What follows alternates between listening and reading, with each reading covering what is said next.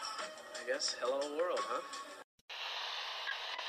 Think about uh, maybe the possibility of winning here uh, today. Had a few thoughts uh, for my friend Sevi, and uh, this one is for for him. You've won Masters Championships. Where does this rank in your list of achievements? Number one.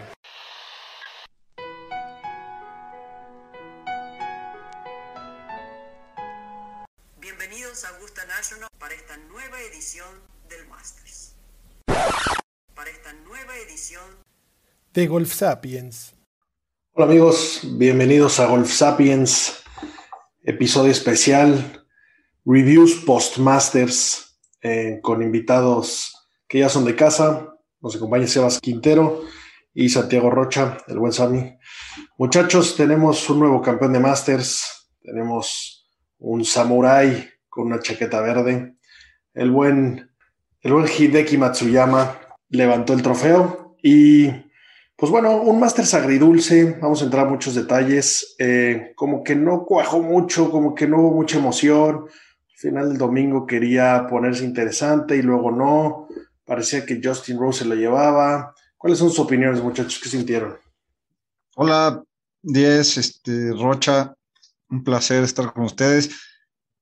El Masters, pues la semana más bonita del año, como, como lo habíamos dicho. Eh, creo que como dices, dejó un poco que desear una, una, parte de, del torneo, sin embargo, el cierre estuvo interesante, los últimos nueve es donde, donde empieza el torneo, como dicen, y, y bueno, quedó demostrado y, y, nosotros no lo tuvimos en cuenta para nuestros picks claramente, pero quedó demostrado que es un, es un torneo donde, donde más historia tienen los jugadores y, y si, y, si ves el, el, top ten, todos, todos han tenido una historia importante en, en Augusta, ¿no? Eh, al final a mí me gusta que, que, haya ganado Matsu, creo que lleva, era su, su décimo año jugándolo y, y ha tenido éxito en, en, el campo. Este, me da gusto por él y por, por Japón, ¿no? Que, que, es un, que es un deporte que es venerado por los nipones. Hola, Diez. Hola, Sebas.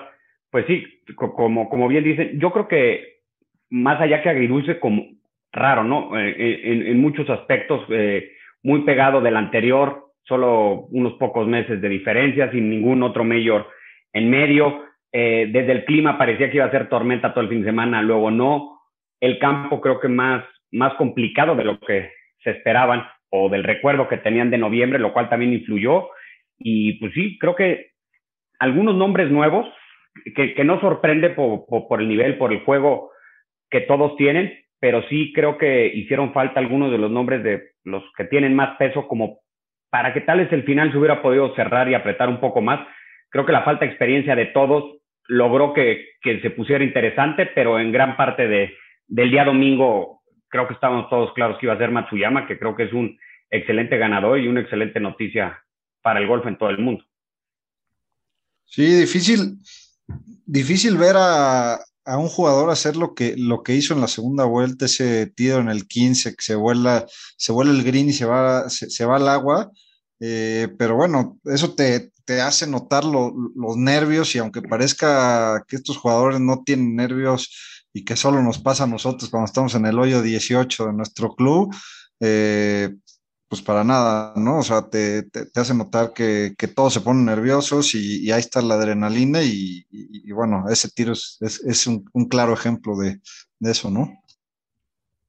Totalmente de acuerdo. La verdad es que, eh, pues como bien mencionaron, Hideki, ningún novato, 10 años ya, ya por aquí, eh, como muy buenas transmisiones como de costumbre, el contenido que manda gusta, ya depende qué idioma lo veas y dónde lo sigas eh, pues, pues verás y verás diferentes comentarios, pero bueno, fue por aquí eh, campeón amateur ya alguna vez y, ha tenido una muy buena carrera en el PGA Tour. Eh, lleva cinco wins que, fueron entre el 2014 y el 2017. Eh, Hideki llegó a ser número dos del mundo. Y la verdad es que ahorita lo teníamos un poquito olvidado. Jugador que en lo personal me gusta muchísimo. Su swing me parece súper, súper estético. Me parece increíble que haga esa pausa tan pronunciada. Y entiendo que, que ha trabajado mucho en, en, en quitarle la, la, tanta pronunciación que tiene y, y, hacerla menos, pero es, es, un swing que yo, yo le he enseñado muchas veces a amigos amateurs muy novatos que están queriendo jugar, que están queriendo aprender y que como todos le queremos dar un abrazo a la bola el día que vamos, ve este cuate, ¿no? Es, es un profesional, es de los mejores jugadores y se detiene, genuinamente se detiene, ¿no? Entonces, eh, la, la, verdad es que me, me gusta mucho. Eh, el campo estaba, en serio, el campo estaba duro. Eh, yo creo que, los mismos Greenkeepers eh, el mismo comité de Augusta dijeron, no nos vuelve a pasar lo que pasó en noviembre. Eh, Dustin se, se, burló de nuestra cancha y esto no volverá a pasar. Entonces, aunque estamos acostumbrados a ver un campo perfecto y así fue, los greens se alcanzaban a ver poco amarillos, un poco con manchas, ¿no? Evidentemente no era descuido ni mucho menos, era llevar al límite, eh, exigirle lo máximo al pasto para tenerlo a la, máxima velocidad posible, que platicamos ahí con, con las medidas del Steam Meter. Eh, el, el, campo dio mucho y por eso los resultados que vimos, ¿no? Empezó Rose muy bien, ahorita entramos a detalles de qué hizo Rose, pero eh, pues el resultado fue muy diferente, ¿no? 10 golpes menos que, que con lo que ganó DJ. Sí, sin duda. El, campo, aunque en primera impresión no se vea tan complicado, porque las salidas en sí no son tan complicadas, pegar fairway no es tan complicado, hay poco rough. El segundo tiro, el tiro al green, es donde lo hace complicado y también es un campo que me impresionó. Y en esta ocasión creo que se notó un poquito más que si le fallas alguna bandera, te puedes meter unos pedos importantes, ¿no? Y, también que cambia mucho cada hoyo dependiendo el location de la bandera, ¿no? Hay hoyos que se hacen mucho más fáciles con, con, las banderas del jueves o del viernes a, que lo que ponen el sábado o domingo es, es un hoyo completamente diferente. Sí, yo creo que, que tal vez para nosotros que lo vemos desde la televisión nos hubiera gustado más que los greens se vieran verde verde como se ve el fairway, como se ve el rough, como esa alfombra que, a la que estamos acostumbrados, pero al final para el juego y para el nivel del espectáculo creo que el que estén un poquito llevados al límite lo hace muchísimo más interesante, ¿no? O sea, la diferencia de cómo jugaron el campo de noviembre para acá, con todo y que por cuestiones de clima y la presión y tal, en noviembre jugó mucho más largo. Con todo y todo, eh, eh, vemos cómo se les complica mucho más y cómo un campo tan antiguo, aunque esté eh, reacondicionado y cambiado en algunas cosas, pues puede seguir siendo sin unas distancias monstruosas tan complicado, ¿no? O sea, cómo, cómo les exige lo mejor y sobre todo lo que dice Sebas, aquí no vale estar en green. Si no estás del lado bueno, estás casi que, que peor, ¿no? Que, que, si estuvieras fuera del lado bueno. Sí, un, un claro ejemplo se notó ayer, eh, tanto los tiros de Matsuyama como de Sander en, el hoyo 3, Sander saliendo con, con un driver a, donde la tenía que poner, estaba a 30 yardas de green, eh, del, de, del, lado opuesto a donde estaba la bandera y escoge ir por abajo y, y, le sale un sapo espantoso que se queda atrás del green eh, con, una, con un approach complicadísimo. Y, y, también Matsuyama pegando con un wedge que a, la misma bandera, eh, donde prácticamente los jugadores de ese torneo no fallan ese tiro porque pues, es, los, tienen demasiado bien controlados, se vuela y se deja un approach, un approach complicadísimo que al final Matsuyama sí logra sacar el par y, y, y Sander no, ¿no? Creo que este, eh, esos cambios de, de banderas y, ese diseño de, del campo y de cada hoyo hacen que Augusta sea un, sea un campo especial y un campo que nos que nos emociona cada vez que, vemos este torneo, aunque no lo sepamos de memoria el, campo. Eh, creo que ese tipo de cosas hacen que, que sea el, el, torneo más emocionante del año, ¿no? De acuerdo. Te fuiste muy rápido a, a, a mencionar ese sapo, sin duda, si no vamos para allá. Pero bueno, eh, pues te saltaste 54 hoyos, ¿no? Que, que pintaba, pintaba interesante. Eh, pues muy perro Rose. La verdad es que tuve, tuve, una sensación extraña. Justin Rose es un jugador que admiro mucho, es un jugador que merece ganar. Y con todo y que está jugando con fierros Mizuno y que yo tengo una, una leve obsesión con las armas Mizuno y todo, todo, ese, todo ese armamento japonés que, que toma mucha más relevancia este año con este ganador, no sé por qué no, no, no tenía ganas de que ganara Rose, no, no lo veía emocionante, no, no, no me gustaba mucho la idea. Eh, menuda ronda que pegó, ¿eh? O sea, un, poco para dimensionar lo que decíamos del jueves, en, en, noviembre, después de la primera ronda, hubo 53 jugadores bajo par. Este jueves hubo solamente 12. Eh, la ronda que hizo Justin Rose fue impresionante y de ahí se enfrió absolutamente. Eh, no sé si, si es pecho frío. Qué bueno que tiene un major porque, porque viendo al Justin Rose de hoy no, no, no veo cómo podría ganar nada. Olvidemos de medallas de oro y todo ese tipo de cosas. Eh, lo, lo, vi muy flojo y, y pues bueno, sí como menciona Sebas, el campo y en esas condiciones jugaba muy raro y muy diferente, ¿no? En, algún momento veíamos tiros como, como podemos ver en el British Open, que los jugaban botándolos antes de green, unos open downs irreales. Por ahí había Morikawa echar eh, un chip con su madera 3, como desde, desde fuera de green, que la verdad es que me acuerdo que en, su momento estuvo de moda, por ahí eh, Tiger lo sacó alguna vez y, algunos lo usamos y como que ya no lo he vuelto a ver, me gustó que Morikawa lo usara, me gustó que, fueran a, intentar esas cosas, pero habla de, la diferencia de campo y de cómo estaba seteado así de duro, así de rápido y así de complicado. ¿no? Sí, la verdad que Augusta cambia cada día de jueves. El jueves era un campo, el viernes era un campo totalmente diferente. El sábado con la lluvia jugó mucho más fácil y pues, pudieron ser mucho más agresivos. Y después el domingo, pues los que estaban atrás salieron a, salieron a atacar, Salatoris y, y, Sander, y mientras que creo que Matsuyama estaba jugando un poquito más a la defensiva, y, y bueno, cada tiro, cada tiro, ya sea seas agresivo o, conservador, lo tienes que pensar muy bien si no te la cobran, ¿no? Sí, yo les decía que, que a mí me había parecido raro en general más que, que agridulce, sobre todo el hecho de tal vez los nombres más importantes o, los favoritos en las apuestas que no hubieran pasado ni el corte, ¿no? O sea, más allá de que no hubieran contendido, fuera de Kepka, que por lesión creo que está más justificado, el hecho de que Dustin Johnson, que Rory no pasaran, que Bryson DeChambeau pues pasara a ser el ridículo durante el fin de semana, también también lo hace distinto, ¿no? O sea, y claro, el campeón defensor, Rory, pues, que es el único mayor que, le falta, o sea, que obviamente es un torneo que, que van a intentar jugar el, mejor golf del año y que no lo logren, lo, lo, hizo pues, un poquito distinto, ¿no? De acuerdo, estoy seguro que, que la banda que mide el rating y la banda que mide esto le molestó de sobremanera el mal desempeño de, los favoritos. Eh, DJ no pasando el corte, lo traía en todos lados, lo traía en un survival, número uno del mundo, e, era, era el, el pick seguro, ¿no? El pick gallina y no jaló. Justin Thomas, después de dar un espectáculo en, en el Players, estoy seguro que, que, Tiger le reveló sus mejores secretos ahora con este nuevo Tiger que quién sabe si juega o no juega, pero hasta con Rory fue a hablar que lo recibió en su casa. Eh, detallazo lo que mencionaron de los trofeos que le preguntó Rory, oye, y solamente veo 15 trofeos aquí y los otros 70 eh, que tienes por ahí, 70, no tengo idea. eh, gran nota, ¿no? Pero, pero bueno, Rory, el oso, yo pensé que, que, el hecho de no tener tanta presión y que no le preguntaran, este año ganas, este año ganas, iba a ayudar, nada. Eh, de Chambó, yo creo que lo que más festeja el comité de Augusta y los Greenkeepers que su famoso par 65, lo que diga que puede ser, pues no se acercó ni tantito.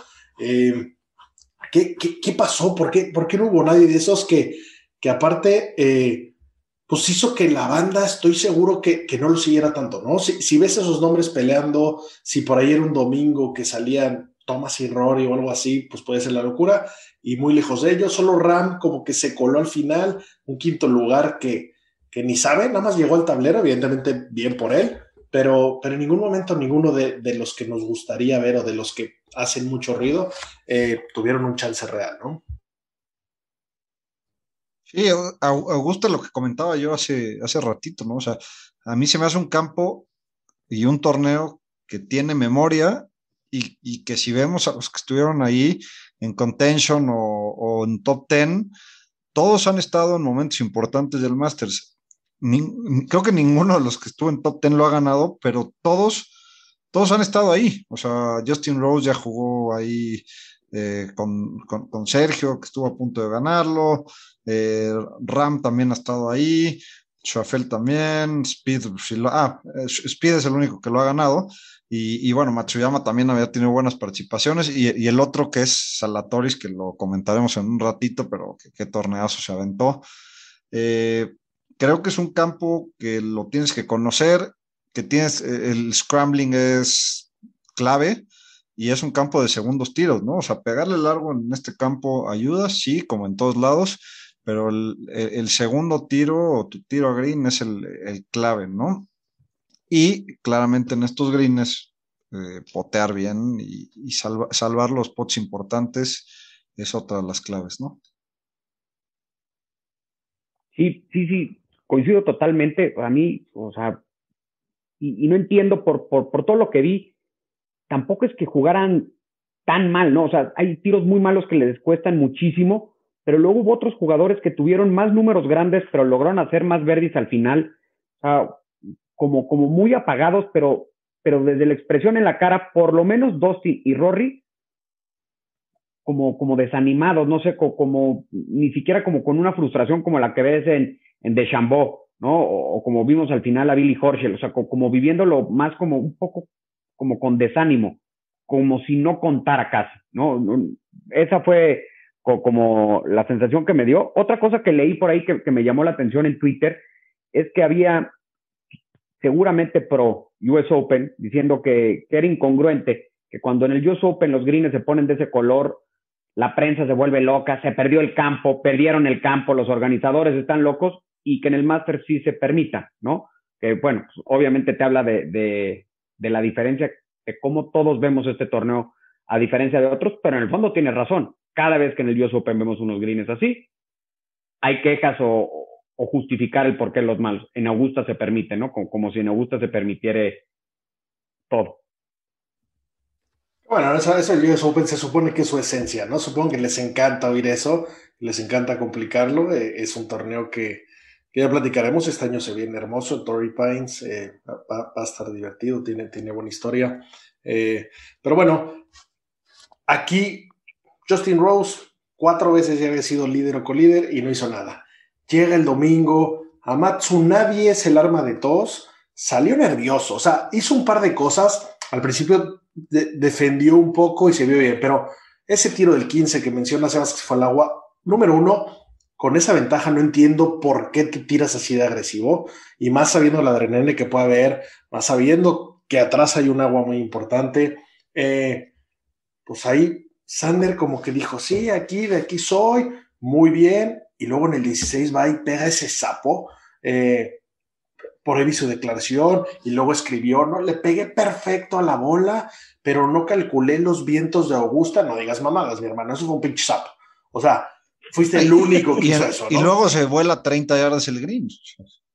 Lo hizo fatal. Eh, o sea, ensució la truza lo mismo que Matsu, como que no, no supieron ahí qué hacer. Eh, pero bueno, nadie estaba dando mucha lata más que Salatoris, que venía adelante solo. Eh, eso, eso también supongo que ayudó muchísimo, ¿no? El, no estar en ese grupo, el no estar viendo en vivo qué está pasando y el decir, pues voy por todas, le ando pegando bien a la bola, como toda la temporada, evidentemente. Eh, pues, pues lo ayudó a, colarse ese segundo lugar, ¿no? Y Speed altibajos, sí, no, sí, va a ser, no va a ser, sí, ahí está, y como siempre esta cancha lo trata muy bien. Eh, qué curioso cómo cambió de Caddy, ¿no? Qué, diferente se veía eso. Yo, yo no sé, soy medio supersticioso, pero gané la semana pasada y he ganado ya aquí un Masters contigo de barro y te me presenta rasurado, te pongo dos bofetones, ¿no? Fue un cambio muy extraño. Genuinamente pensé que había cambiado de Caddy en algún momento. Sí, Otra, otra de las cosas que creo que le faltó a Salatori, eh, y ahí sí es claramente la falta de experiencia, o sea, un par de los golpes claros que dejó ir de dentro de los errores de, de novato, los tripods. En pots complicados, pero que no se dio ni oportunidad. Sí, y, aparte eran pots en hoyos, en hoyos importantes donde estaba apretando y donde se ponía cerca de Matsuyama, ¿no? Entonces, no, creo que no le puso ni, ni, poquita presión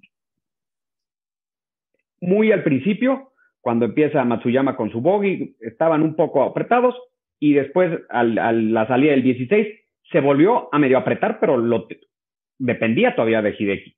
Eso siempre lo hace mucho más, más llevadero, más fácil, más fácil de soportar los nervios que, que notoriamente sentía, ¿no? O sea, se le veía en algunos momentos hasta que pegó el segundo tiro en el 18, no se le vio relajado. ahora, creo que al que menos le podemos reprochar algo en este torneo es a Will Salatoris, ¿no? O sea, es un jugador que hace seis meses no pintaba, no estaba ni en el radar y, este chavito ha, venido a, pues es, una, es una ola de, torneos que ha hecho impresionantes y, coronarse o coronar su, primera temporada en el PGA Tour con un segundo lugar en, en Augusta, creo que es de quitarse el sombrero, ¿no? Y lo de Sander, para mí, decepcionante porque yo como lo veo es, creo que hay, hay jugadores que, les gusta ganar y que les gusta la presión de estar ahí, y hay jugadores que simplemente les, incomoda y creo que Sander es uno de esos. O sea, le ves el swing eh, siendo el jugador probablemente el mejor pot del, tour, el, uno de los mejores juegos cortos del tour también, y, no ganar, o sea, es un, es un cuate que debería tener 10 wins, o sea, debería este, tener una carrera parecida a la de Justin Thomas, digamos.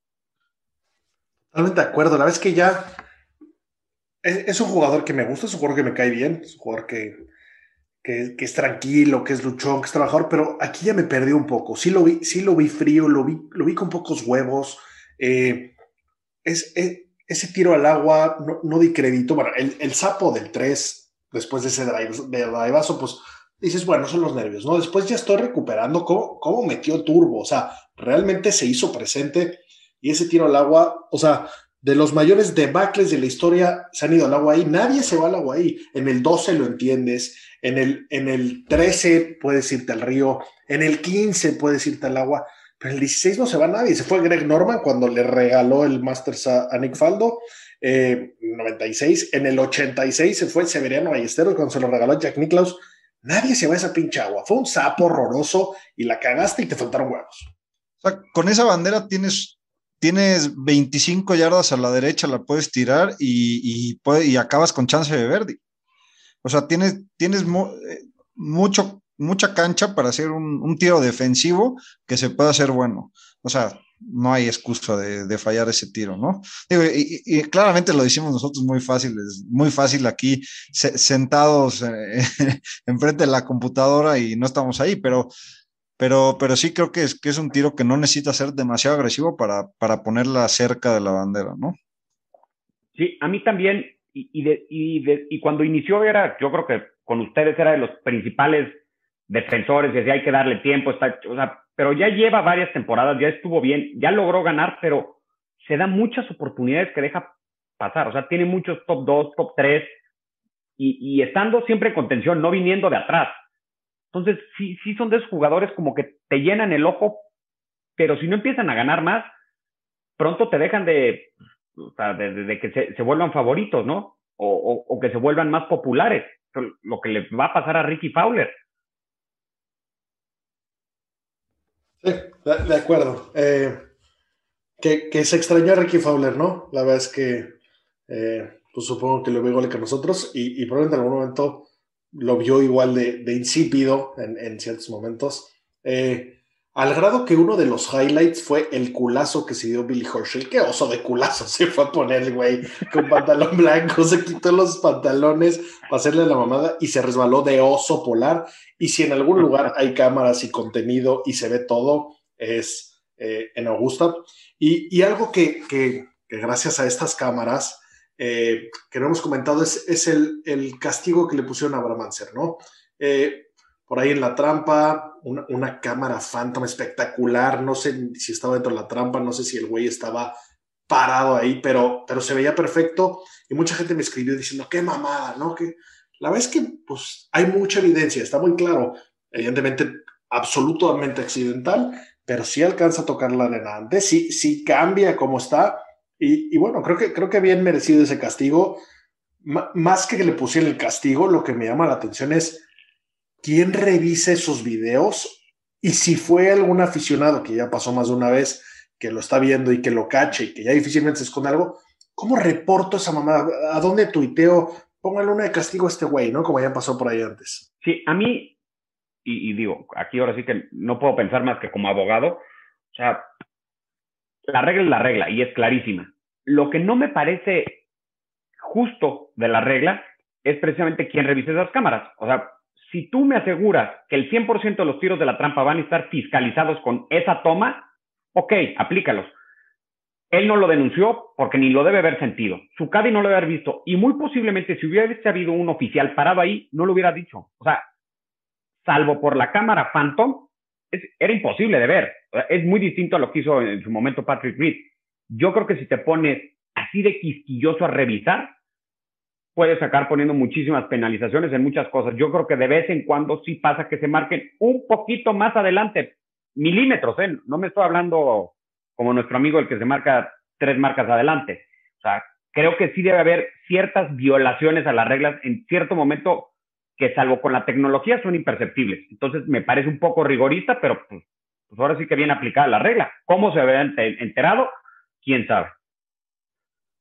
Sí, las reglas son, son, claras y, ahí sí no hay nada que refutar, ¿no? O sea, desgraciadamente le tocó al nuestro y, y, pues nada, digo, creo, creo que como aprendizaje es tener más cuidado en eso y, también qué chingón cómo lo tomó, no sé, me imagino que se encabronó ah, hacia adentro, pero salió a decir que pues así era y que ni modo y al día siguiente se tiró un 3 abajo de par y creo que al final tuvo, no, no fue el mejor domingo, pero pues siempre dando de qué hablar y tuvo un torneo bastante positivo, un top 30 por ahí, este, que bueno, te pone, te pone en lo más alto de, del, del, golf, ¿no? Y, lástima por, por, Carlos, ¿no? Que, que le, cobró, le, cobró ser novato.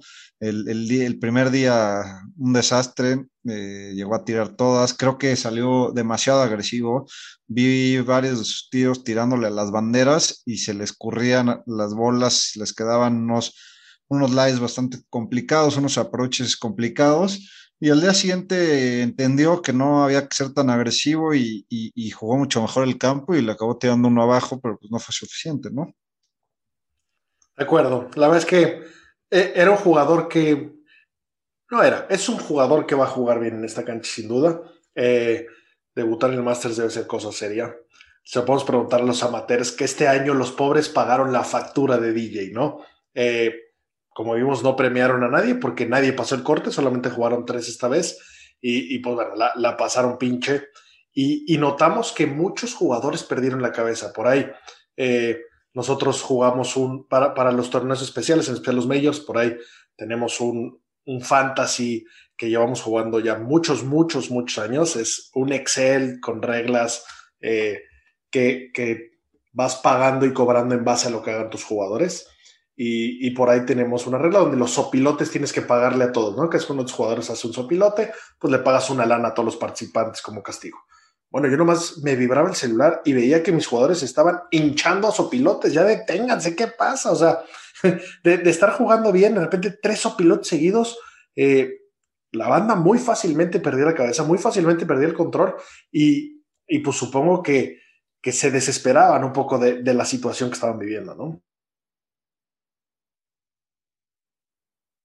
Un campo donde el ser agresivo te, te la cobraba, ¿no? Y, y, las banderas difíciles, pues tenía, eh, si, vieron en el, en, el, en el hoyo 4, en el par 3, la bandera del lado derecho, pues, me estuve un rato ahí viendo a, todos los jugadores pegar y todos le tiraban a, a, la panza del green, porque atacar esa bandera era prácticamente imposible. Estás a 230, 240 yardas eh, en un green donde no se detiene, si te, y, tenía muy poquito green, no le tiraron a la bandera porque ya sea corta o pasada, el up and down era imposible, entonces le tiraban a la panza del green, entonces pues creo que notó ahí, se notó quién, quién tiene más experiencia y quién estaba más jugando con más calma y, y bueno, fue a los que premió, ¿no?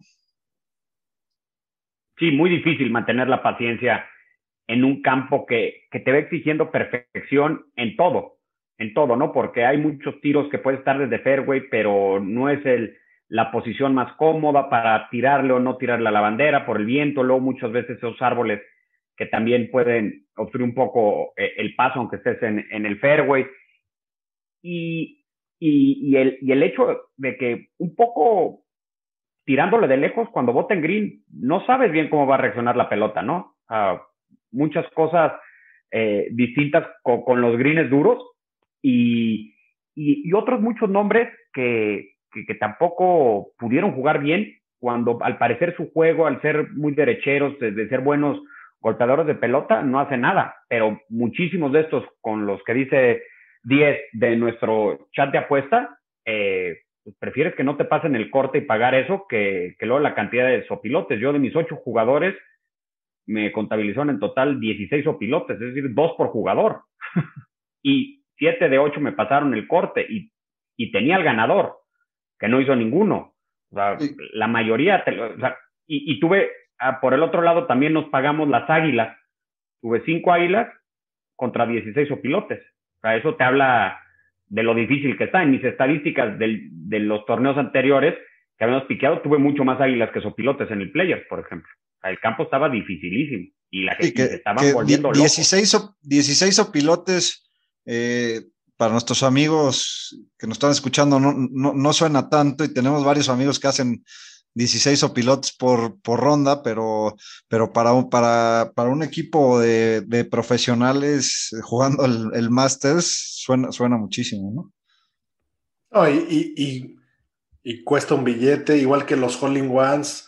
Eh, yo sufrí esta semana, la verdad es que mi bucle ha ido muy bien, ha estado muy feliz de que yo ande aquí haciendo el canelas y que ande aquí opinando por doquier, porque qué temporada más difícil, qué, qué difícil saber quién va a jugar bien, no, no se está respetando tanto la, las tendencias que solíamos traer, ¿no?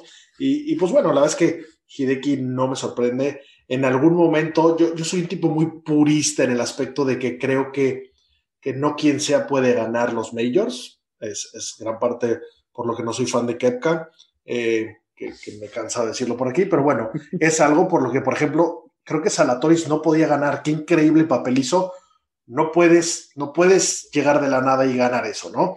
Eh, Matsuyama en algún momento creo que, no soy nadie para opinar, es, es mi, mi, muy humilde opinión, pero sí podía ganar este torneo, sí, sí se lo había ganado, sí había pasado por aquí, eh, ha, tenido el respeto, se, se, ha trabajado la cantidad de veces y la verdad es que me gusta mucho que lo haya ganado viendo las otras opciones que teníamos, ¿no? Si me dieras a escoger, ¿prefería Speed? Pues sí, obviamente prefería Speed otra vez. Pero bueno, me da muchísimo gusto por él. Eh, y, ahora vayamos a, a, a, lo que se empezó a comentar mucho y, y va a ser que, ¿qué representa esto para el golf, no? Número uno, pues Japón hablan de la locura y los fanáticos que son. Qué increíble por, por Japón, qué envidia, qué padre que te traigan aquí un, un Masters. Y, y más siendo un tema de, de honor, ¿no? O sea, es, esa cultura japonesa, ese que este cuate sea un ídolo por ganar un Masters me parece hermoso. Que, que uno de los países que son más fanáticos, con más billete, se piquen aún más, nos ayuda a todo el mundo. O sea, en el fondo, por lo mismo estamos platicando esto, estamos grabando esto. Queremos crecer el deporte que más nos gusta. Entonces, que una potencia como ellos se vayan de boca está increíble. Y bueno, y ahora si juntamos las piezas de cuándo se dio esto, el, el, el Angua, el amateur, lo ganó una niña japonesa. El, el, el Masters lo ganó un japonés en el año de las Olimpiadas. O sea, podría apostar que este güey con su saco verde va a prender el pebetero y, y, con un poco de suerte le hace la mamada. Y como en las Olimpiadas de Barcelona 92, que una flecha prendió esta madre, pues este güey va a pegar ahí un fierro y va a encender esto hermoso eh, y, y, se lo merece, ¿no? Y qué increíble eh, ver esto. Y bueno, y cómo cerró el Cadi, cómo, cómo le agradeció, cómo le hizo la reverencia al campo evidentemente me salieron lágrimas, yo lloro siempre, lloro por todo lo que tiene que ver relacionado a los, a los éxitos deportivos. Qué, increíble detalle, ¿no? Eh, me, llevo eso y, me, voy muy contento viendo eso. Sí, qué, bueno por él y, por, todo Japón, eh, con, la, afición que hay para, a, este deporte. La, verdad es que han tenido buenos golfistas, pero ninguno tan, tan destacado hasta que llegó Matsuyama y, y que bueno, ya se lo, se lo merecían. Va a ser el rockstar los siguientes 10 años en, Japón. Si de por sí ya, ya, ya hay un, una cobertura de medios impresionante hacia él eh, todo el año, todos los torneos. Estaban hablando que la cobertura más cabrona de, medios es con Tiger, obviamente, Speed, y, un tercero es Matsuyama, ¿no? O sea, te habla de dónde está parado que ni, siquiera, ni siquiera había ganado el Masters y ya tiene una cobertura impresionante, ¿no? O sea, los japoneses tienen, tienen un, una torre de medios exclusiva para ellos, ¿no? Sí, creo que, creo que todavía este, ni nosotros y, y para todas las personas que no, que no siguen tan de cerca el golf, creo que no hemos acabado de dimensionar el tamaño de ídolo que se acaba de crear en Japón. Ah, si bien no es el deporte más practicado, sí es de los más vistos y pues, en Japón viven suficientes millones como para que si eres famoso ahí seas famoso en, en, todo el mundo. Eh, y más allá del tema económico que, que, se ha venido hablando de lo que le puede representar esto a Hideki o no, creo que para el deporte es buenísimo, ¿no? O sea, nosotros de niños crecimos con una, muy pocos asiáticos en el tour, muy poquitos japoneses, y después creo que Corea empezó a despuntar, y a mí en lo personal creo que si había alguien, algún asiático, coreano o japonés que se merecía ganar este torneo, creo que sin duda es Hideki, ¿no? Y, qué bueno para él, y qué bueno para, para todos los niños, y, y el impulso que esto le creo que le puede llegar a dar en, en los futuros años, creo que es la mejor noticia. O sea, salvo que hubiera sido Jordan Speed porque a todos nos hubiera encantado, creo que nadie más del top 10 nos hubiera gustado tanto por lo que va a representar a futuro como el que ganara Matsuyama. Y entra una lista muy selecta de, jugadores que han ganado como low amateur, jugándolo obviamente como, como amateur, y, después siendo campeones del, del Masters, ¿no? O sea, es una, es una lista muy selecta, que están nombres como Crenshaw, como, como Tiger, entre otros, ¿no? Nick Klaus. Nick Klaus. Es el séptimo jugador que, logra ese, ese, récord y evidentemente estamos hablando de, nombres muy picudos. Eh, y, ahorita entrando a eso, a eso que mencionaba Sammy de, de este ídolo y lo que se va a generar, eh, por ahí tenemos, tenemos un buen amigo argentino que, tuvimos la suerte de que nos compartiera una nota, eh, una nota de voz que mandó Paquito Alemán. Eh, para los que no recuerdan, no ubican a Paco Alemán. Eh, era el narrador del Masters en ESPN junto con Silvia Bertolacini y John Sutcliffe. Yo la verdad es que crecí viendo, viendo los medios narrados por ellos. Les tengo un cariño súper especial.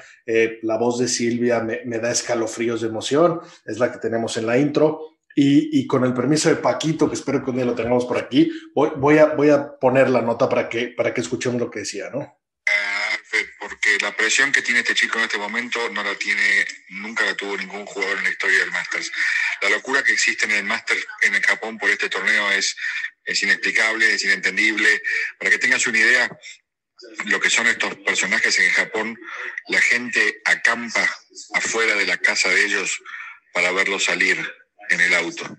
Viste que son respetuosos, no le dicen nada, pero hacen campamentos, se quedan horas esperando que los jugadores salgan para verlos. No les piden ni un autógrafo, nada, solo los quieren ver. Son especie de semidioses los pibes. Eh, acá en Augusta, eh, todos, la televisión internacional, toda está en un edificio espectacular. La televisión japonesa tiene un edificio aparte, tiene estudios propios, tienen cámaras propias adentro de la cancha, cámaras que siguen a sus jugadores nada más. Es una locura. Mañana, eh, o sea, cuando este pibe salga a jugar, son, vas a ver, pega 3 menos 20, son las 4 menos 20 de la mañana del lunes en Japón. Eh, va a estar todo el mundo despierto viéndolo. O sea, es una presión que, que nunca nadie vivió. Nunca un japonés ganó un Major, y mucho menos el Masters. Va a ser difícil. Tiene que arrancar muy bien. Si no arranca bien, eh, va a ser difícil. No, le va a costar mucho, pero obviamente prefiero llevar cuatro que ir cuatro atrás, ¿no? Digo, esto obviamente lo, lo mandó de sábado a domingo. Eh, qué, qué, qué, bien que lo aguantó, qué bien que, que vamos a ver qué pasa esto. Y, y, ya entrando a detalles de lo que dimensionan que puede pasar, por ahí hay muchos comentarios que dicen que esto le puede representar un billón de dólares a Hideki Matsuyama. Honestamente, yo estoy demasiado escéptico. Eh, un billón es, son muchos millones. Eh, entiendo que puede traer una cantidad de patrocinios nuevos y volverse un ídolo y que la banda se lo tatúe. De ahí que genere eso, no sé, ¿no? Pero, pero ya hablando de estas posibilidades, hoy circuló una foto que, que la verdad es que me encantó de, de Hideki en el aeropuerto esperando en la sala de espera a, abordar su vuelo, que se ve que voló de Atlanta a Chicago. Esta foto la tomó en el aeropuerto de Chicago, esperando abordar para, irse a Tokio, ¿no? Me parece increíble, me parece muy sencillo, pero algo no me hace sentido. O sea, vete en privado, güey. O sea, no mames. Ah, te van a dar un billón, supongamos, ¿no? Supongamos que no, pero o sea, me dices que, que, un niño puede guacarear en el saco verde. O sea, que, que, le puede caer pasta o pollo de tu pinche vuelo de 25 horas oliendo a caca al saco verde. No, no estoy de acuerdo que, que viaje en, comercial e, esa chaqueta. Eh, me parece un bonito detalle, muy sencillo, muy humilde, pero, pero que le mandaran el, el saco en avión privado y que ese güey se fuera así, ¿no? Sí, definitivo podía haber pagado con, los dos millones de dólares que se embolsó un, vuelo privado. Ahora también, no sé, o sea, ha, volado así, parece toda su vida y, pues, no tiene tampoco por qué cambiar con, con, una victoria así, ¿no? O sea, es, parte de lo, de, lo que lo hace grande y, son, pues, es, es un lujo que para él no es necesario, ¿no? Sí, bueno, yo, yo entiendo y de, mantener los pies en la tierra y todo, ¿no? Y hay el otro coreano que vive en su coche. Pero, mira, él puede viajar donde él quiera, pero coincido con 10. El saco no puede ir ahí, ni aunque vayas en la mejor primera clase, siempre existe el riesgo de que pase algo. Siempre hay un mexicano vivo que te lo pueda agandallar, o sea, ah, siempre pueden ocurrir ese tipo de cosas y no te puedes exponer a que te pase, ¿no? Eh, y yo creo que de lo que decía Paquito Alemán eh, en, la nota que, nos compartiste.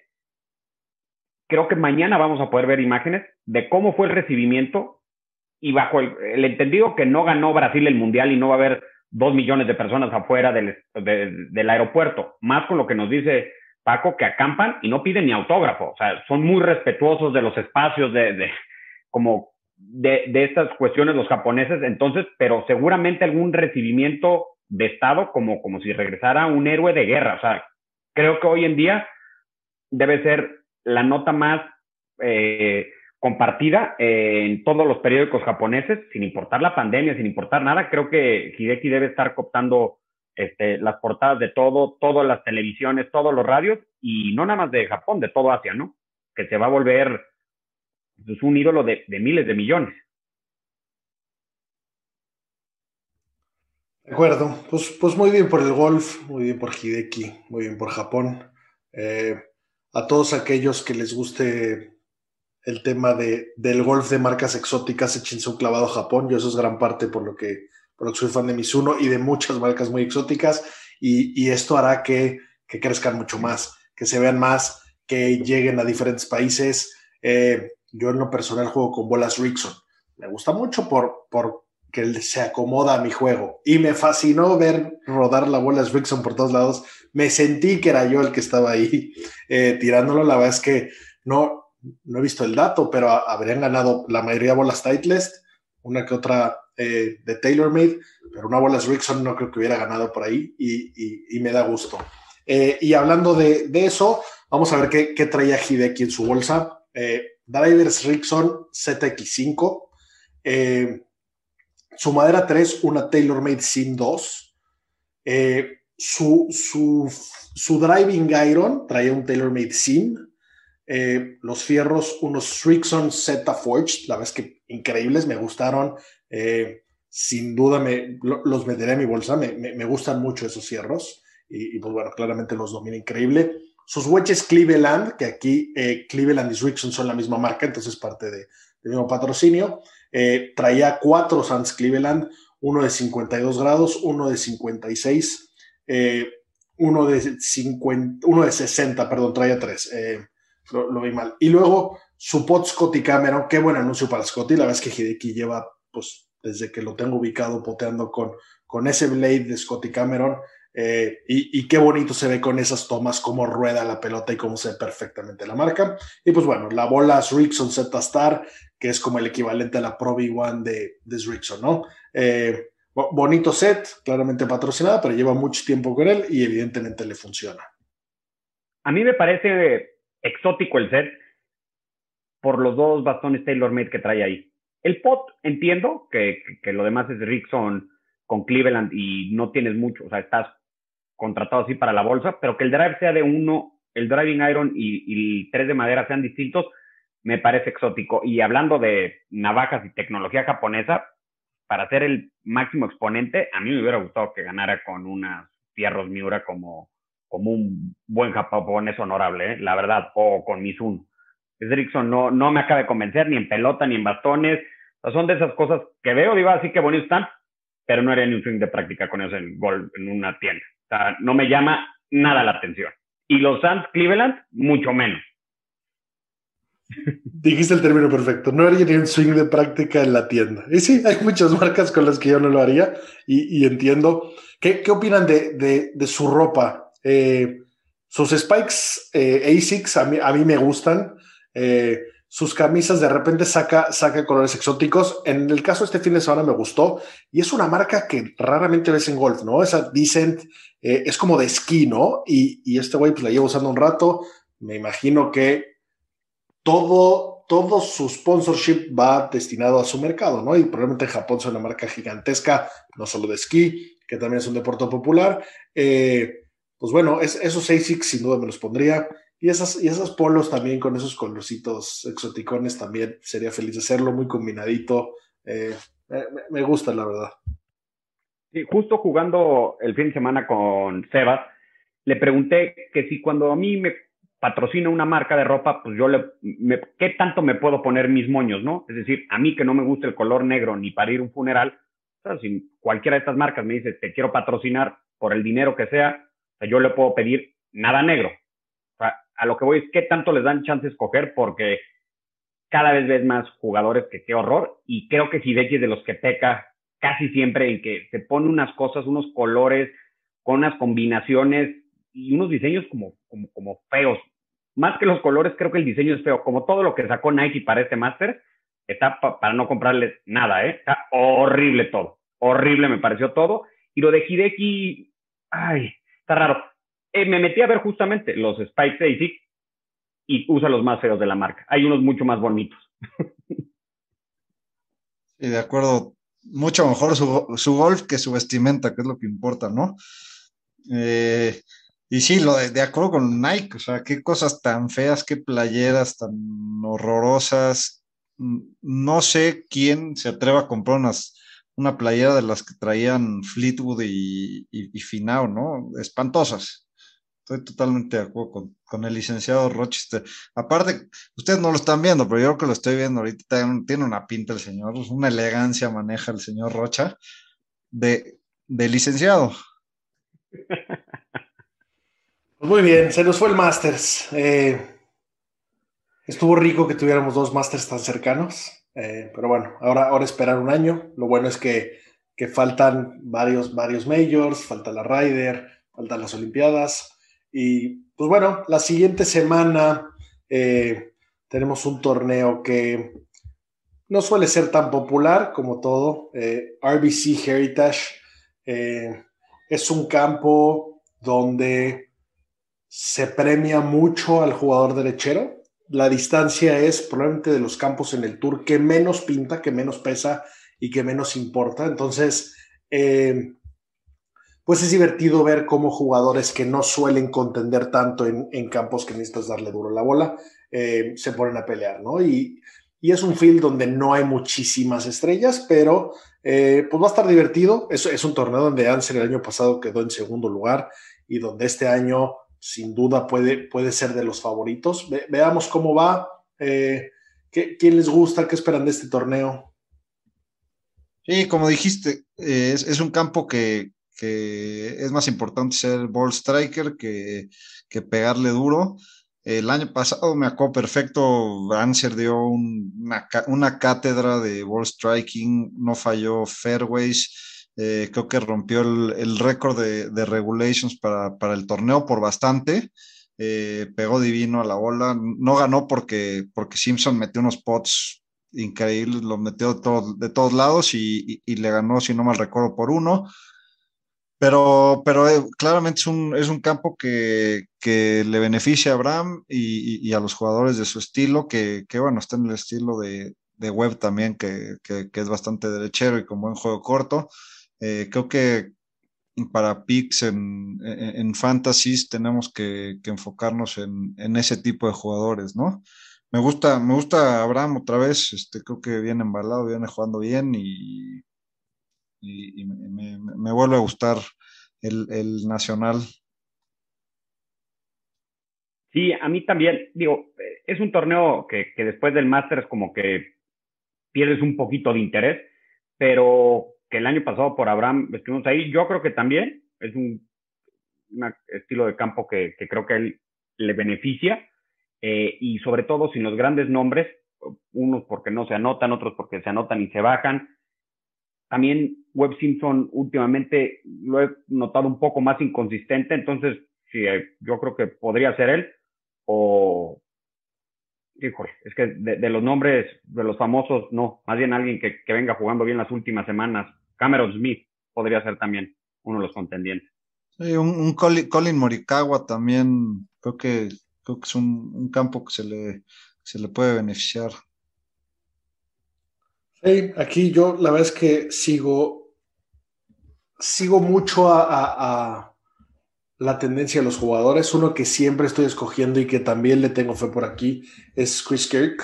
Eh, ha jugado bien, le ha pegado bien a la bola. El mismo Kevin Na, eh, que por ahí platicamos su, desempeño en el WGC de él, en el match, eh, pues por ahí está también.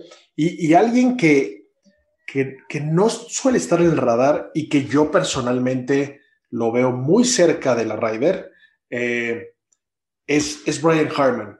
Qué bien está jugando ese pinche zurdo que lleva un ratote en el tour eh, y, ahí anda peleando, peleando y, me gusta mucho para este torneo y me gusta para todas las semanas. Eh, mientras no haya que putear la pelota, yo creo que va a ser un buen papel, ¿no? Sí, también, no sé si hiciste confirmado en el field o no, ¿eh? Esa parte yo no, yo no lo vi, pero sí creo que es, es, un, es un jugador muy bueno, ¿eh? Creo que de los zurdos está muy, como subestimado por, por, el resto, pero creo que es, y sobre todo desde el match play, cómo ha venido jugando. La verdad es que siempre está ahí, muy consistente y, y sobre todo pues, sabe jugar a su juego, ¿no? Y, las, y, los campos que son accesibles para él, los segundos tiros, le saque el mejor jugo porque además es un excelente poteador. Sí, tiene magia en las manos ese, ese chaparrito zurdo. Eh, y, lo hablaba ahorita en, Augusta, lo entrevistaron y, dijo, ahora me siento mucho más cómodo con mi juego. Antes como que trataba de, en lo que no es mi fuerte, que digamos es la, distancia, eh, trataba de, mejorar ahí. Y creo que ahora el cuate cambió el mindset y dijo, pues mejor enfócate en, lo que es tu fuerte, que es pegar fairways y después hacer magia con el pot, ¿no? Y, dice que está poteando mejor que nunca. Eh, cuando se enciende, creo que puede, puede, puede ser de, peligro y, sí, sin duda también es un, es un pick que me gusta. Al parecer lo, lo vuelve a jugar Salatoris, no sé si siga con, con el con el run que ha tenido, este, yo creo que va a seguir, es un campo que también se le debería de ajustar al juego que tiene y, si lo juega, yo creo que va a ser candidato, ¿no? Este cuate está acostumbrado a jugar todas las semanas, lleva no sé cuántas semanas al hilo jugando, descansó unas pocas antes del Masters, pero este cuate se echa cinco o seis semanas seguidas eh, jugando y no tiene ninguna bronca. Lo vemos ahí hasta, hasta arriba del leaderboard todas las semanas. De acuerdo. Pues muy bien, pues a ver, a ver qué, qué tal, qué tal les va en, South Carolina. Este campo, la verdad es que es, bonito, es estético, como hacemos campo cortito, solo 3 para 5. Y pues bueno, muchachos, la verdad es que ya, ya no podemos extendernos muchísimo más. Eh, pues gracias, gracias por, por, estar por aquí, por los comentarios y, gracias a, la gente por escucharnos. Eh, pues como ya saben, Eh, siempre hay que ver lo positivo de la vida y pues, pues green es green. Hasta la siguiente semana. Un último detallito que se nos fue mencionar en la grabación. Eh, hay, hay, dos historias que, que, valen la pena que no pudimos comentar. Una de ellas eh, se le fue al ceviche comentarla, él, él, me la pasó. La verdad es que no, no la caché durante el torneo y me parece súper interesante. En, en, el momento que eh, salió el grupo de honor, bueno, que pegó el drive de honor, en el cual pegaron eh, Jack Nicklaus y Gary Player, pues este año hubo un homenaje a Lee Elder, ¿no? Este, este hombre negro que fue el primero que jugó en Augusta, pues bueno, fue invitado a, pegar el, drive inicial, el drive de honor, y en ese momento pasó algo muy exótico muy interesante que no se había visto. Eh, Gary Player traía de caddy simbólico, que nada más estaba parado en el tipa que pegara el drive, a su hijo. Y entonces en el momento que se prepara para darle el drive a, su papá, eh, saca una caja de bolas de una marca de nombre Verox, con B chica, que aparentemente es una marca en la que él tiene intereses. No, no, no tengo mucho más detalles, pero eh, suena que él tiene intereses. Y entonces se puso justo atrás de Lee Elder, pa parado junto a su silla, y puso la, la, caja muy muy a la vista de las cámaras, haciendo un, un tipo de anuncio eh, ilegal y prohibido, como habíamos mencionado. Aquí no existe eso, ¿no? Aquí no salvo los patrocinios que traigan los jugadores, eh, nadie más puede colar ahí marcas y anuncios, ¿no? Entonces, este cuate eh, lo, lo, metió por ahí y, y pues bueno, hubo, hubo un tema importante, en Augusta se molestaron, en Augusta eh, lo sacaron, la gente se quejó, entonces, eh, por ahí dicen que, que no hay publicidad mala, ¿no? Veamos el costo de esta. Eh, por ahí vamos a subir a, las redes sociales, arroba golfsapiens en Instagram, la foto donde se ve cómo lo saca. Y la verdad es que está interesante cómo, cómo lo trató de colar y es algo que, que, yo no había cachado. Me gustó mucho esta historia. Y, y por último, otra historia que para cuando grabamos no la, no la había visto, me la encontré eh, viendo todo el contenido que sale durante esta época que me gustó muchísimo, que habla de Augusta más que del Masters per se. Eh, y es una historia que habla de un cuate que tuvo la fortuna máxima de ser invitado a jugar a Augusta. Un miembro lo invitó y entonces fueron un día. Como sabemos, los celulares en Augusta no son eh, muy bien vistos y no es que estén prohibidos, pero eh, cuando tú vas a jugar, cuando te invita un miembro, pues puedes tomar una fotito o así, pero te solicitan de la manera más atenta que no lo estés compartiendo, que son para ti, y pues por respeto al lugar, eh, la gente lo suele cumplir, ¿no? Entonces este cuate que fue de invitado eh, hizo Hole in One. Y pues su máxima emoción, felicidad, se tomó un par de fotos y entonces el club le dijo, hagamos esto. Entendemos que esas fotos eh, son mucho para ti, entonces déjanos, eh, déjanos las fotos y nosotros nos encargamos de hacértelas llegar, eh, hacerte llegar esa foto de tu momento de tu Hole in One de enmarcado y, hecho por Augusta National, ¿no? Entonces el tipo, pues muy feliz, con la emoción, dijo por supuesto que sí. Esperó unos dos meses y a los dos meses le llega a su casa su foto de su Hole in One, pero hecha pintura. Un pintor dibujó esto, ¿no? Entonces no, no le llegó la foto, le llegó la pintura del momento, de él ahí, muy bonito, el hoyo, y detrás de la pintura la factura.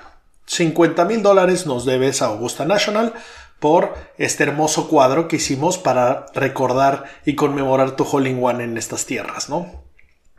Eh, menuda sorpresita se llevó el tipo, definitivamente, de, de, subir tu foto a Instagram y decir Hole in One, Golf is my life, qué chingón estuvo, a debes 50 mil dólares para una pintura que ni siquiera necesariamente te encantó. Entonces el tipo pues le dio vueltas a la mente un par de semanas, consideró el billete, que pueden ser 50 mil dólares por eso, pero al final dijo, pues un hole one en Augusta no se hace siempre y es algo que, que quiero guardar para siempre y que quiero conservar. Entonces respondió el club diciendo, eh, pues perfecto, feliz de pagarles los 50 mil dólares, es algo que, que merezco y que quiero tener. Y la respuesta de Augusta a esa respuesta de este personaje fue una carta invitándolo a ser miembro. Eligieron esto era una prueba demostraste lo que te interesa y lo que te importa, Augusta, bienvenido al club. Qué notición. Imagínense la emoción de este sujeto de hacer un honey one y decidir quemarme 50 mil dólares en una pinche pintura. me invitaron a ser miembro, ¿no? Qué, qué increíble, la verdad es que me fascinó la historia. Entonces quería compartirla, la caché después. Obviamente conforme sigamos viendo, pues las iremos subiendo por acá. Y, pues bueno, nada muchachos, último punto, un consejo que nos pasa el buen negro, un, buen amigo. Eh, sé que nos escuchan en, en algunos otros países. En específico en México ya van varios casos de personas que a sus carritos de golf les cambian las baterías y hay problemas de incendios. Ya vimos fotos de incendios de un club completo, todo el estacionamiento. Vimos una casa de una persona que se quemó su camioneta y su coche. Y este amigo el negro pasó por aquí por ahorrarse un poco, compró las baterías que no eran las genuinas originales, las de marca perfecta, las que suenan que son más caras y su carrito ya se le quemó. Entonces, eh, para todos aquellos que tengan un carrito y que estén pensando en, en qué baterías les pueden funcionar y si les recomiendan cuáles, Échense un buen deep dive, vean los reviews de esa marca, de esas baterías, que no haya tenido estos problemas. Eh, evitemos un accidente innecesario. Entiendo que, puede, puede doler el, codo, pero, pero bueno, eh, no, no nos arriesguemos a lo güey. Muchas gracias y hasta la próxima.